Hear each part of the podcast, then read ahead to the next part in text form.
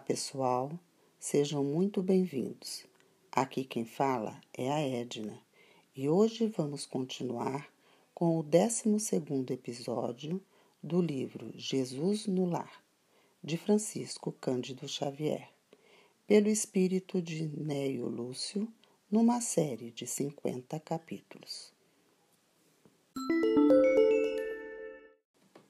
Os Descobridores do Homem Fim da leitura de alguns trechos da história de Jó, a palestra na residência de Simão versou acerca da fidelidade da alma ao Pai Todo-Poderoso.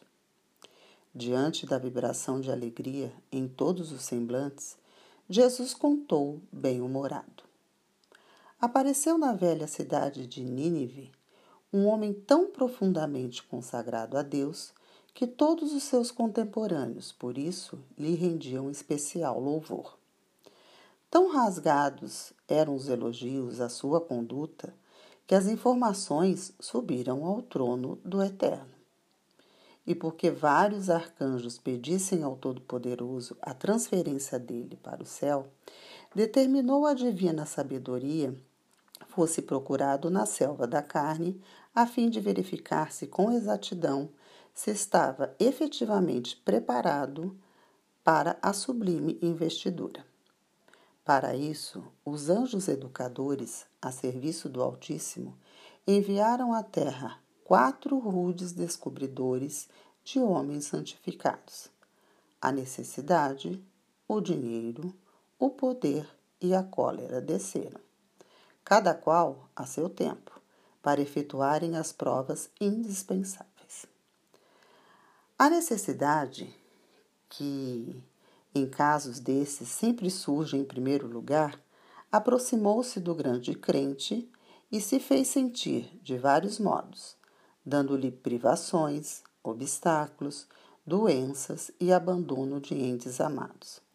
Entretanto, o devoto, robusto na confiança, compreendeu na mensageira uma operária celeste e venceu-a revelando-se cada vez mais firme nas virtudes de que se tornara modelo.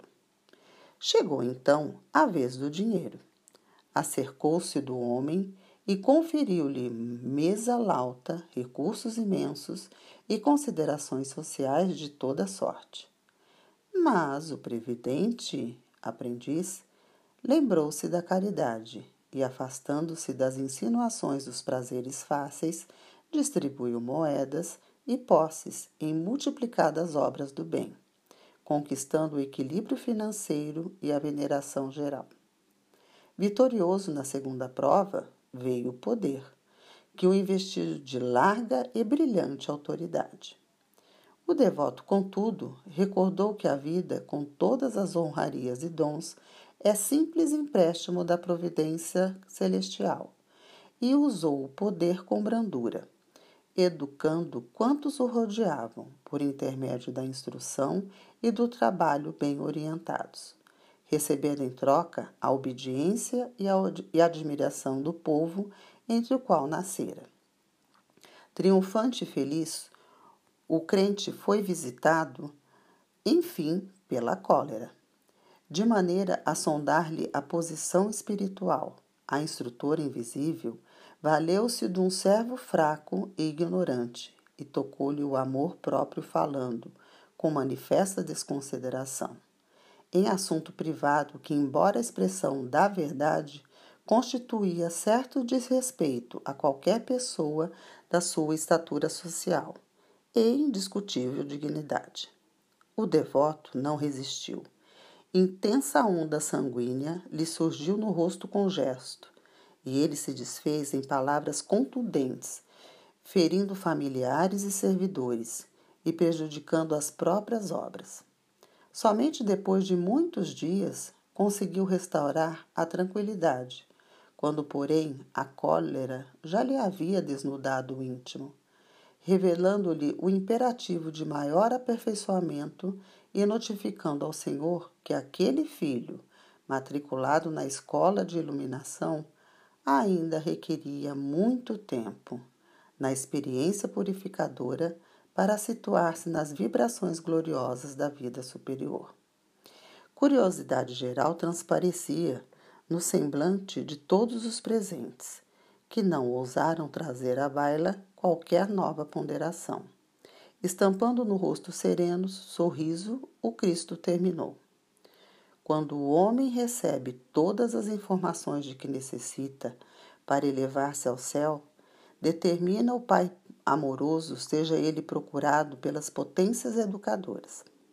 A maioria dos crentes perdem a boa posição que aparentemente desfrutavam nos exercícios da necessidade, que lhes examina a resistência moral.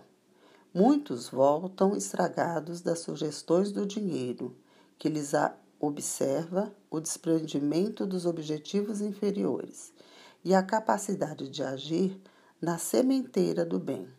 Alguns caem desastradamente pelas insinuações do poder que lhes experimenta a competência para educar e salvar os companheiros na jornada humana. E raríssimos são aqueles que vencem a visita inesperada da cólera, que vem ao círculo do homem a notar-lhe a diminuição do, do amor próprio, sem a qual o espírito não reflete o brilho e a grandeza do Criador nos campos da vida eterna. O mestre calou-se sorriu compassivamente de novo, e porque ninguém retomasse a palavra, a reunião da noite foi encerrada.